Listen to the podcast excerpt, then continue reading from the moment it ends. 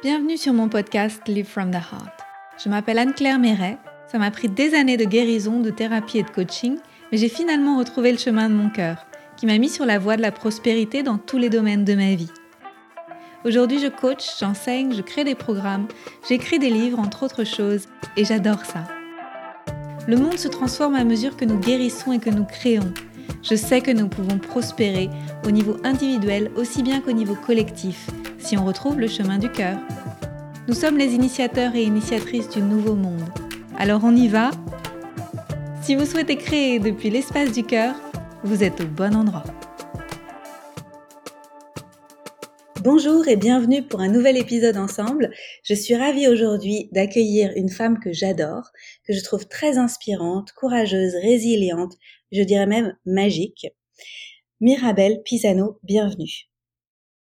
Merci Anne-Claire. je suis heureuse que tu sois là parce que j'ai eu l'occasion d'apprendre à te découvrir ces deux dernières années et de voir à quel point tu avais une force de création en toi, une puissance de, résilience après des, des, périodes de vie qui étaient vraiment pas faciles. Tu nous prouves à toutes et à tous qui ont vécu des enfances pas faciles que c'est possible en fait de se créer une belle vie une fois à l'âge adulte. C'est aujourd'hui ce dont on va parler ensemble et bien plus encore parce qu'on a beaucoup de choses à partager. Mais avant, est-ce que tu veux bien te présenter s'il te plaît pour les gens qui te connaissent pas? Bonjour à toutes et à tous et euh, bah, merci pour cette magnifique introduction Anne-Claire. c'est très émouvant et euh, donc effectivement, je m'appelle Mirabelle. Je suis une femme accomplie de 39 ans qui kiffe sa vie. Je peux pas le dire autrement. Euh, professionnellement, je suis euh, coach corporel sans aucun tabou, sophrologue et professeur de yoga adapté au trauma. Au quotidien, j'accompagne les adultes et principalement euh, des femmes qui ont vécu des expériences défavorables dans l'enfance et notamment l'inceste, à reconnecter avec elles-mêmes, leurs capacités, leurs ressources et la puissance de leur corps. Je suis aussi une femme qui a réussi à reconstruire sa vie après une levée d'amnésie traumatique qui a tout chamboulé. Et euh, donc j'interviens aussi comme euh, une patiente experte euh, pour partager mon expérience quand c'est pertinent. Et au niveau de mon travail, je, je travaille principalement sur trois thèmes. Le premier, ce sont les troubles du sommeil. Euh, pour enfin trouver ou retrouver une relation de confiance avec euh, la sécurité et la nuit. Je sais que tu euh, aimes bien ce sujet aussi, Claire, ça te mmh parle? Ça me parle. le sujet numéro 2, c'est l'anxiété, les attaques de panique et les crises d'angoisse. Donc là, il s'agit de comprendre son fonctionnement interne, son système nerveux et d'établir une relation de confiance avec ses états internes. C'est tout le travail du nerf vague et apprendre à s'autoréguler. Et le troisième euh, thème de travail principal, ce sont les émotions, qu'elles soient cachées, enfouies, non autorisées, euh, ou au contraire qu'elles soient explosives et en ébullition. Euh, dans le travail qu'on fait, on va venir apprendre à cartographier dans le corps les sensations ou l'absence de sensations et mettre en lien les besoins qui ne sont pas assouvis et donc par conséquent se prendre en charge avec évidemment une infinie douceur et beaucoup, beaucoup de bienveillance.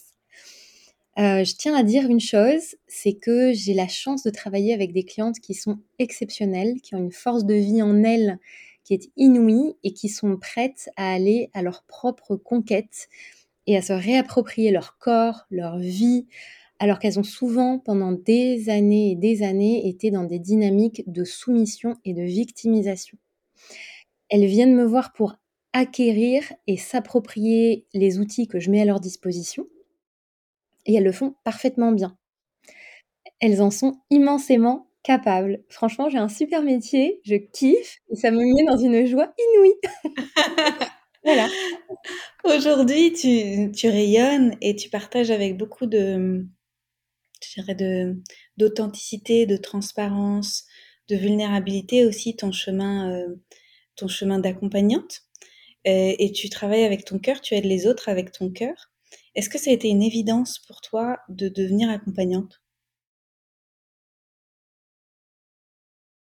Eh bien, écoute, quand j'étais petite fille, je voulais être juge pour enfants. pour aider les enfants à changer de famille quand la famille était méchante. Ça s'invente pas. Et je pense que de façon très figurative, c'est un petit peu ce que je fais aujourd'hui. Chaque jour, je donne cette dynamique autour de moi. Je partage que c'est possible. C'est possible de laisser les conditionnements, les armures, les protections. Ça nous a permis de survivre dans ces familles d'origine, hein, j'appelle ça les familles d'origine.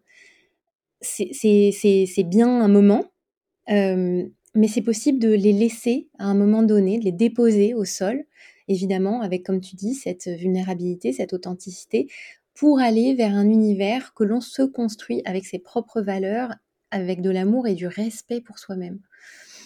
Heu, moi, j'ai toujours motivé et coaché mes copines dans tous les domaines, heu, pro, perso, le sport, la santé, les finances, heu, toujours. Et puis dans ma vie professionnelle d'avant, j'ai toujours tenu à mon intégrité vis-à-vis de mes clients. Je travaillais dans la gestion de patrimoine Rien à voir. rien à voir, non, vraiment rien à voir du tout. J'étais dans un autre cadre complètement, mais j'étais vraiment au cœur des familles et j'accompagnais, heu, moi j'avais une vision de mon propre rôle comme, heu, vraiment une accompagnante au cœur des familles. Hem et puis, voilà, donc aujourd'hui, je dirais que je le vis surtout à un autre niveau, dans une autre dimension, et ça me donne beaucoup, beaucoup, beaucoup plus de joie qu'avant, parce qu'aujourd'hui, je choisis pleinement ce que je fais. Ouais. Ouais, c'est beau et pour en arriver là, tu as traversé un certain nombre de défis. Est-ce que tu voudrais bien en évoquer quelques-uns? Des des défis? Des Non! défis, des des des Pas du tout. j'allais dire des mmh mh de challenge.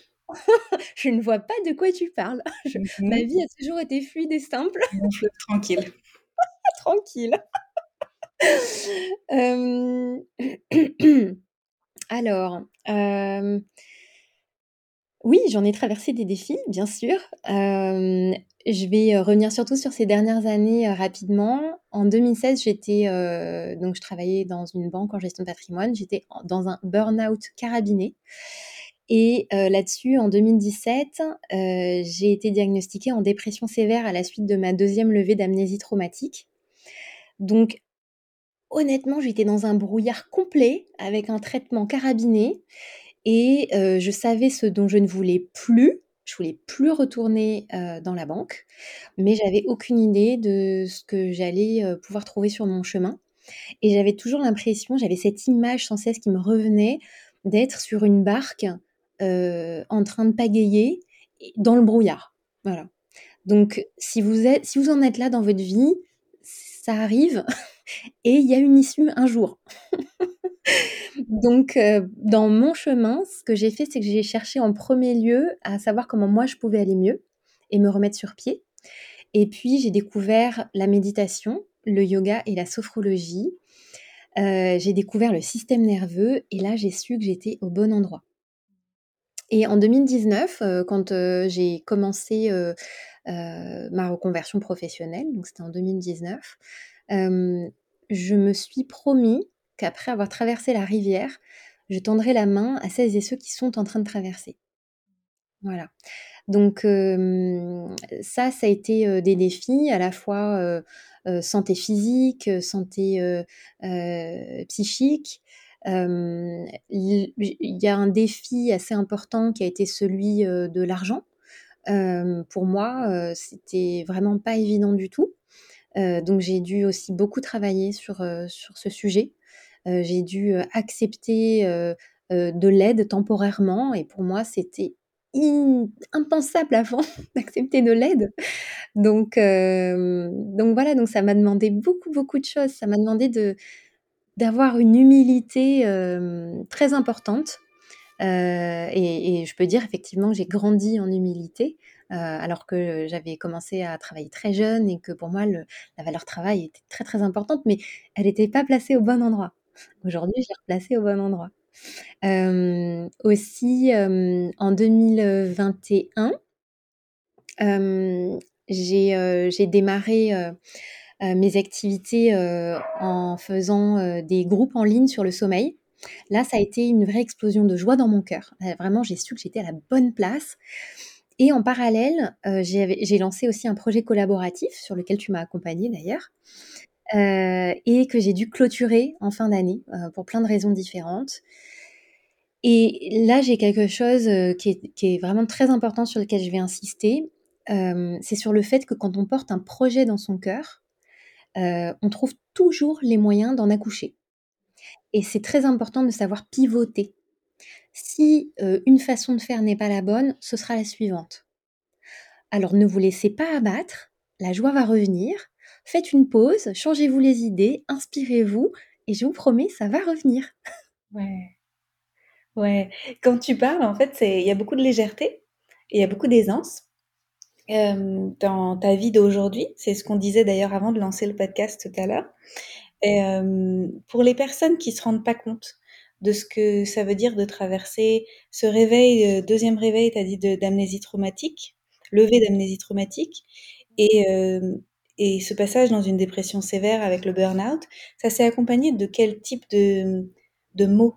Tu vois? De de challenge? Parce qu'il y a peut-être justement trouble du sommeil, confiance en soi, j'imagine, beaucoup beaucoup de choses. Comment tu te sentais avant et comment tu te sens maintenant? Tu vois le Oh là là, j'étais, le jour et la nuit? Ah ouais, c'était vraiment le jour et la nuit, vraiment. Quand, la façon dont moi j'ai vécu, la la levée d'amnésie traumatique, alors déjà donc j'avais pas beaucoup de ressources physiques, hein, parce que j'étais en burn-out. Donc je pense vraiment ça m'a pas aidée cette période-là, ça c'est certain. probablement ça se serait passé différemment si j'avais été en pleine forme. mais là déjà j'étais dans un niveau d'épuisement et de fatigue, qui était très important. Et donc la dépression sévère, ça s'est, on va dire, ah, je trouve pas le mot. ça s'est, pas déclenché parce que la dépression, elle était déjà là, hein, ça vient pas du jour au lendemain. mais ça s'est accentué, voilà, avec, la levée d'amnésie traumatique.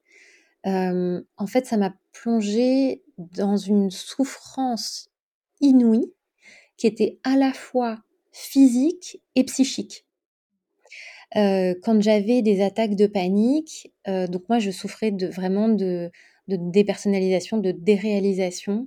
j'avais je voyais les murs qui bougeaient, j'avais des sensations que le sol glissait sous mes pieds, et une souffrance, en fait, j'avais l'impression de devenir folle.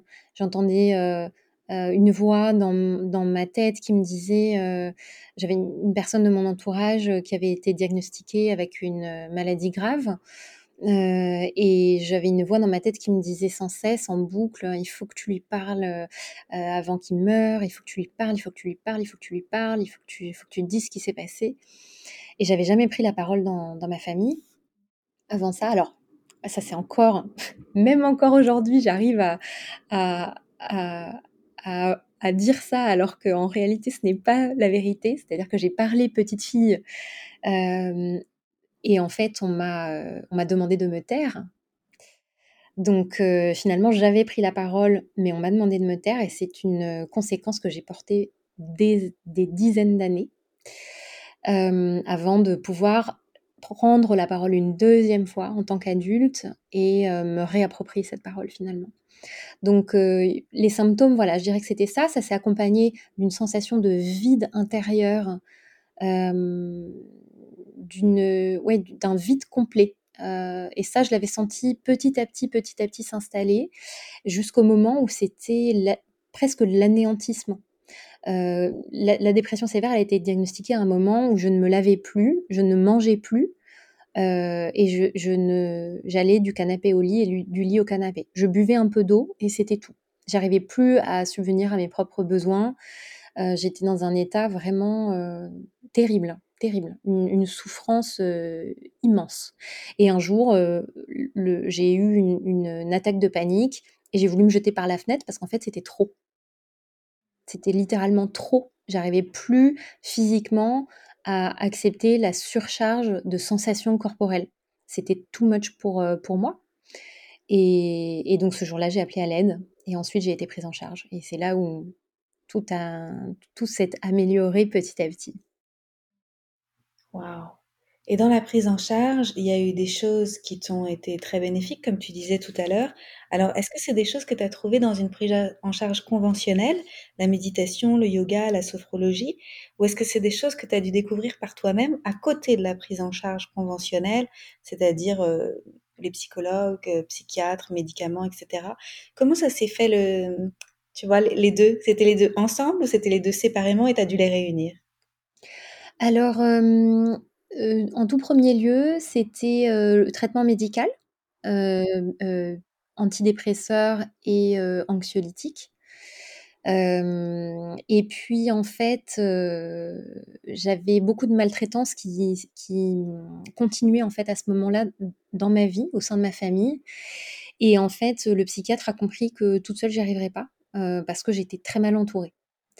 Et donc en fait, il m'a proposé, une hospitalisation, dans une clinique qui s'appelle Inicea. C'est un ensemble, il y en a quelques-unes en France. Ce sont des cliniques que je recommande, heu, parce que justement, elles ont une approche intégrative, heu et qui est vraiment super. On n'est pas obligé d'être, hospitalisé. On peut être ce qu'on appelle en hôpital de jour et venir assister à des ateliers Heu, je l'ai recommandé à beaucoup de personnes et heu, je connais beaucoup de personnes qui qui sont maintenant patients là-bas et et qui font des ateliers de théâtre, des ateliers, de prise de parole, des ateliers sur la confiance en soi, l'estime de soi et cetera. Donc c'est vraiment une super clinique, un super ensemble de cliniques. Et donc une fois que j'ai été prise en charge là-bas, il y avait certes toujours les traitements, j'ai pu parler à une psychologue, donc il y avait un suivi, et puis le suivi était fait, il y avait mmh, le personnel soignant et a été exceptionnel. Les infirmiers, les infirmières, les aides-soignantes, ont été vraiment fantastiques. Ils m'ont vraiment accompagnée du mieux qu'ils pouvaient. Ils sont d'une gentillesse, les gens qui travaillent là-bas, mon Dieu, enfin, ce sont vraiment des des personnes qui sont là pour, hem, pour faciliter les choses, pour aider, pour accompagner. C'était merveilleux et sur place, il y avait des ateliers, donc heu, je faisais des ateliers de théâtre. Hem, j'ai fait qu'est-ce que j'ai fait d'autre? Il y avait des ateliers de sport, il y avait aussi de la relaxation. J'ai découvert là-bas la relaxation de Jacobson qui m'a beaucoup aidée, heu, pour, heu, dormir à l'époque. Donc heu, déjà sur place, il y avait quand même déjà une approche intégrative que j'ai beaucoup, beaucoup appréciée. Et puis, ce qui m'a beaucoup aidée à ce moment-là aussi, c'était la méditation. Et ça, c'est, ma formidable amie, Charlotte, qui a créé son application My Charlotte, qui accompagne les patientes et les patients qui ont le cancer, heu, puisqu'elle-même a survécu à 2 cancers, heu, qui m'avait indiqué, heu, une application pour, faire de la méditation, elle, ça l'avait beaucoup aidée, quand elle avait eu, quand elle avait traversé ces 2 cancers. Et donc donc voilà, donc j'ai commencé avec ça et c'était déjà super. Et quand je suis sortie de l'hôpital, enfin de la clinique, j'y suis quand même restée, heu, 3 mois et demi, 2 2 mois et demi ou 3 mois, je sais plus. Là, ça a été à nouveau difficile parce que j'étais toute seule chez moi, il y avait beaucoup de, beaucoup de j'étais pas encore très, très bien. Et puis là, j'ai eu des outils qui ont été plus, heu, donc heu, la psychothérapie, heu, le coaching aussi. J'ai commencé mon premier coaching, fin 2017. Heu et puis à l'époque, je souffrais encore beaucoup d'anxiété, donc je ne sortais pas beaucoup de chez moi. Hem et heu, la lecture a été un un outil, qui m'a beaucoup, beaucoup, beaucoup aidée. Heu et plus généralement, les récits de personnes qui réussissent et qui s'en sortent, ça m'a beaucoup inspirée. Des TED Talks, des podcasts, des livres. Il y a un livre que je recommande d'ailleurs, qui s'appelle «Le corps n'oublie rien» de Bessel van der Kolk. Voilà, qui est vraiment super. Donc ça, ça m'a, mmh, ça m'a beaucoup aidée. Hem, d'une façon plus générale, dans les dans les outils qui m'ont aidée, heu, la thérapie spécialisée dans les traumas m'a beaucoup aidée. Hem, l'EMDR, je suis désolée, je suis en train de de Vas-y, vas-y. questions, On mais donne des solutions. Vas-y. ouais, voilà, exactement. Hem, l'EMDR, hem, pour, pour les nœuds, traumatiques qui ne passent pas. Ça, ça a été, vraiment, ça a beaucoup, beaucoup changé les choses. La sophrologie et le coaching, psychocorporel, ça m'a énormément aidée. Heu, le mouvement marcher, faire le sport qu'on aime de façon régulière, tout ce qui cultive, la présence à soi-même. À commencer par, simplement faire un check pour voir, comment je respire, où est la respiration. Bah, la respiration aussi. l'hygiène de vie, c'est indispensable, surtout quand on a vécu une dépression. et puis le lien social avec des personnes aimantes et positives. Ça, ça a été, très important. et puis enfin, je rajouterai, deux choses. Ma reconnexion avec la joie, ça a été fondamental et ça, c'est, le psychiatre, à la clinique qui m'a obligée alors obligée, je mets ça avec des guillemets, hein, bien sûr, mais il m'a obligée à sortir de ma carapace, de la meuf sérieuse qui doit gérer toutes les emmerdes, pour me reconnecter au jeu. Et en fait, des années plus tard, quand j'ai étudié le système nerveux, j'ai compris l'importance de jouer et de s'amuser. Et, et donc, et donc aujourd'hui, je, je, j'indique la même chose aux personnes que j'accompagne. et puis, un outil qui est fondamental, c'est la vulnérabilité. Ça, ça peut paraître bizarre comme outil, mais pour moi, la vulnérabilité, c'est ma plus grande force. Si je m'étais pas explosée en mille morceaux, je pense que j'aurais jamais pu créer ma nouvelle vie. Et, et, pour ça, ma séquence préférée, c'est déconstruire, déblayer, reconstruire. Déconstruire, déblayer, reconstruire. Et je vais ça pour tous les pans de ma vie, les uns après les autres.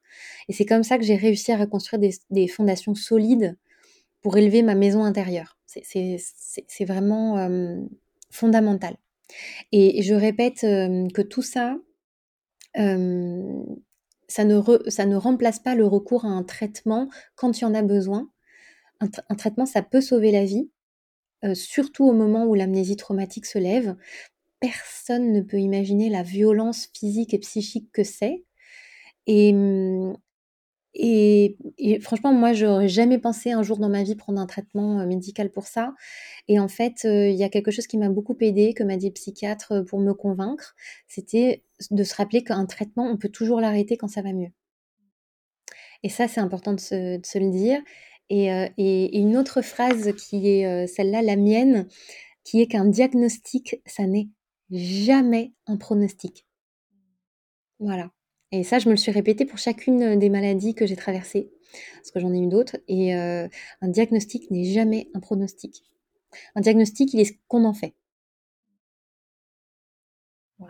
Ça fait du bien de t'entendre parce que on se rend compte que il a fallu du temps pour que tu traverses toutes ces étapes-là et tu t'es vraiment euh, engagé vis-à-vis de toi.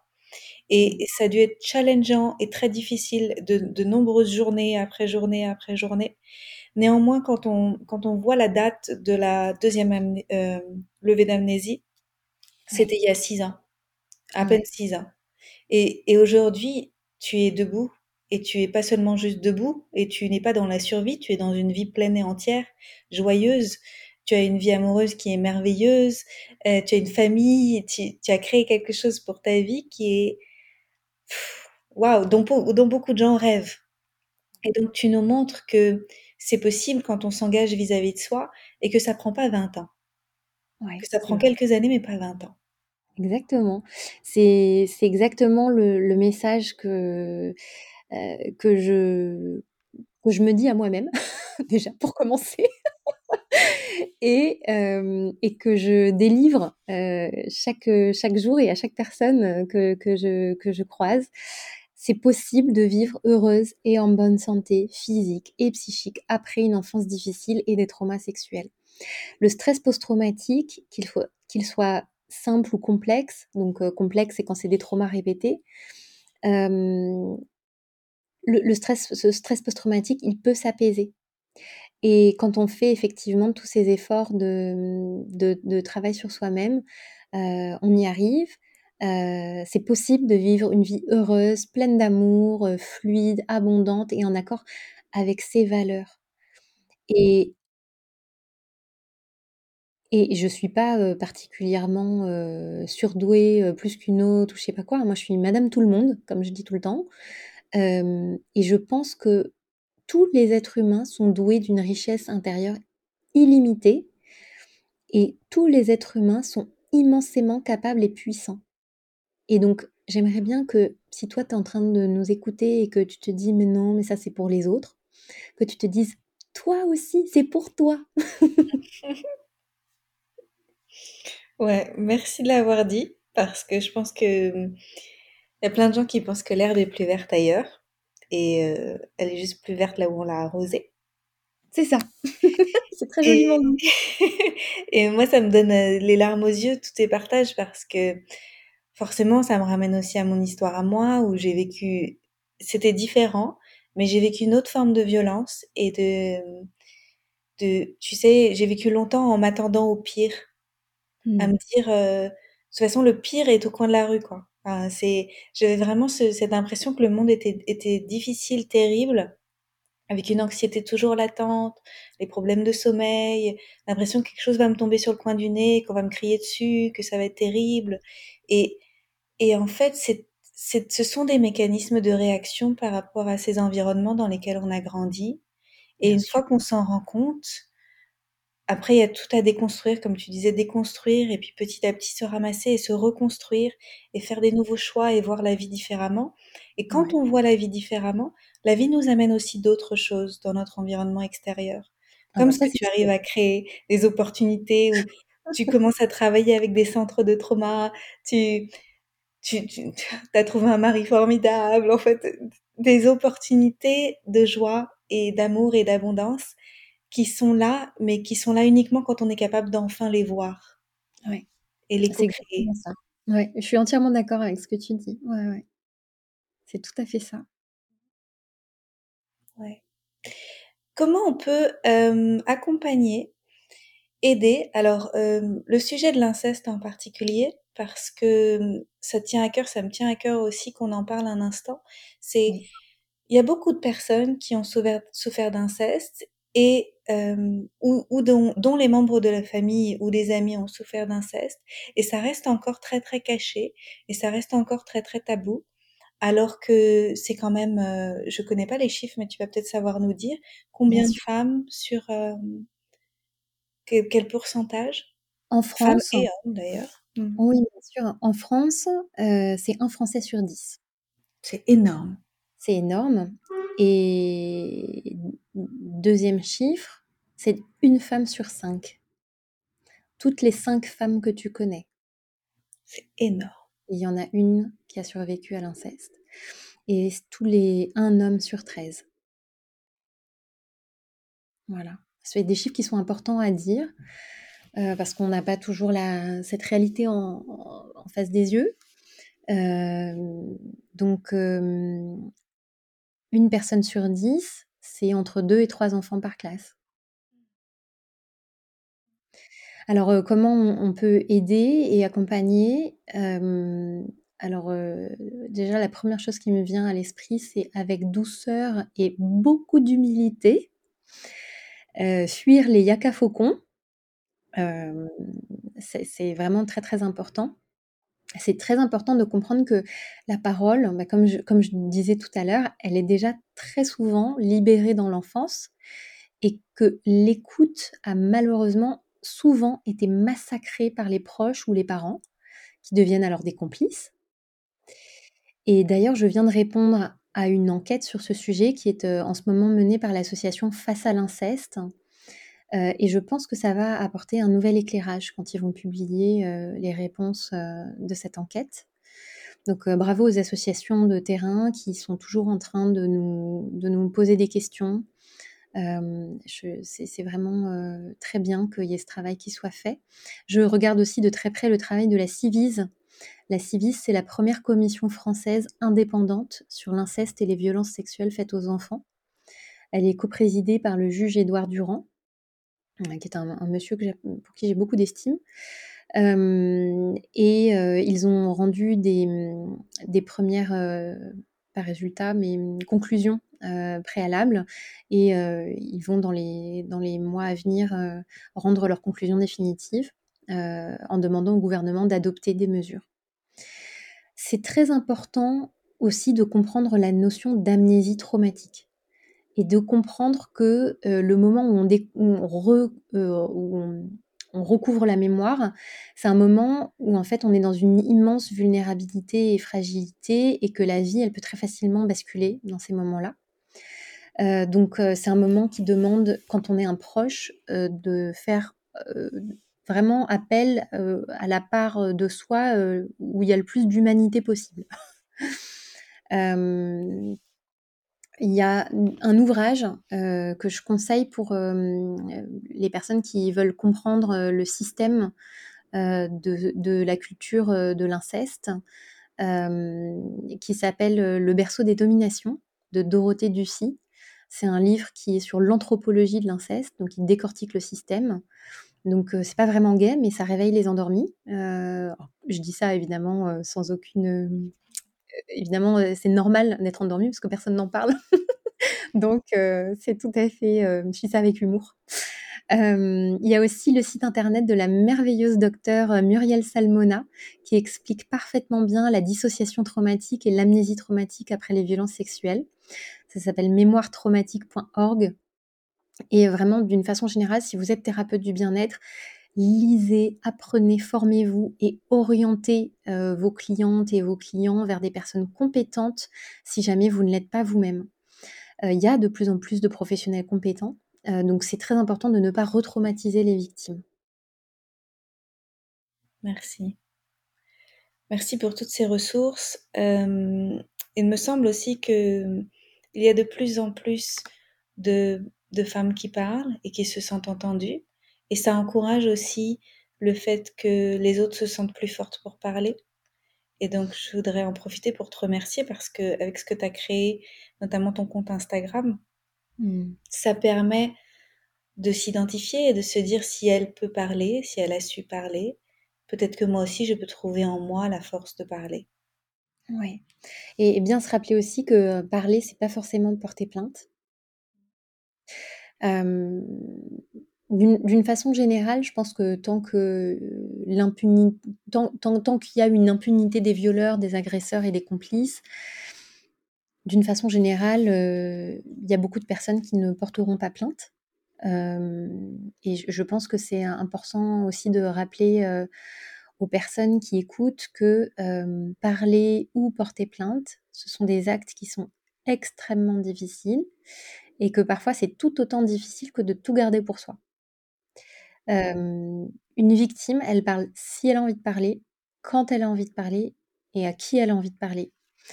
Et donc, il ne faut jamais forcer une victime à parler ou lui dire qu'elle est bête parce qu'elle ne le fait pas ou que ça va lui faire du bien, qu'après elle se sentira mieux.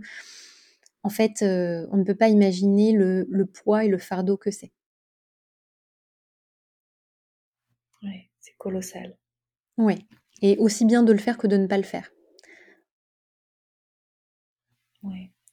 Ça me fait du bien de t'entendre et de, de voir aussi autour de moi beaucoup, beaucoup de personnes, euh, et pas que des psys. Il y a beaucoup de personnes qui sont dans l'accompagnement et qui ont d'autres casquettes, qui décident de faire des formations trauma-informed. Je sais pas comment on dit en français. Euh, Sensibiliser au trauma. Merci. Sensibiliser au trauma pour avoir cette conscience-là. Ah. Et c'est accessible à tout le monde de faire ce genre de formation. Il n'y a pas besoin d'être psy, d'avoir fait 10 ans ou 5 ans d'études de psycho. On, peut aller se saisir de ce qui est là et de ce qui est disponible. Et ça l'est de plus en plus. Et je trouve ça génial. Et d'ailleurs, euh, souvent, c'était euh, en, anglais. Euh, parce que les pays anglo-saxons sont un tout petit peu plus avancés que nous sur le sujet. et aujourd'hui, on a la, la chance d'avoir des associations qui sont fantastiques, notamment, je pense à l'association d'Armel Pernet. Ça s'appelle Caredas. là, je ne sais pas si on aura le temps de, parler des, des ACEs et des PACEs, Positive and Adverse Childhood Experiences. Je peux peut-être juste terminer là-dessus et, simplement dire que c'est une, une, science qui vient des États-Unis, sur les expériences défavorables de l'enfance. Vous pouvez faire des recherches sur là-dessus, notamment sur acesconnectioninfo.com. en France, donc on a Carré DAS, ça s'écrit carré comme un carré, et DAS, c'est D-A-C-E-S. c'est donc l'association d'Armel. Il y a beaucoup d'informations dessus. il y a un TED qui, moi, a bouleversé ma vie sur le rapport entre les expériences défavorables de l'enfance et les conséquences sur la santé. c'est le TED de Nadine Burke Harris.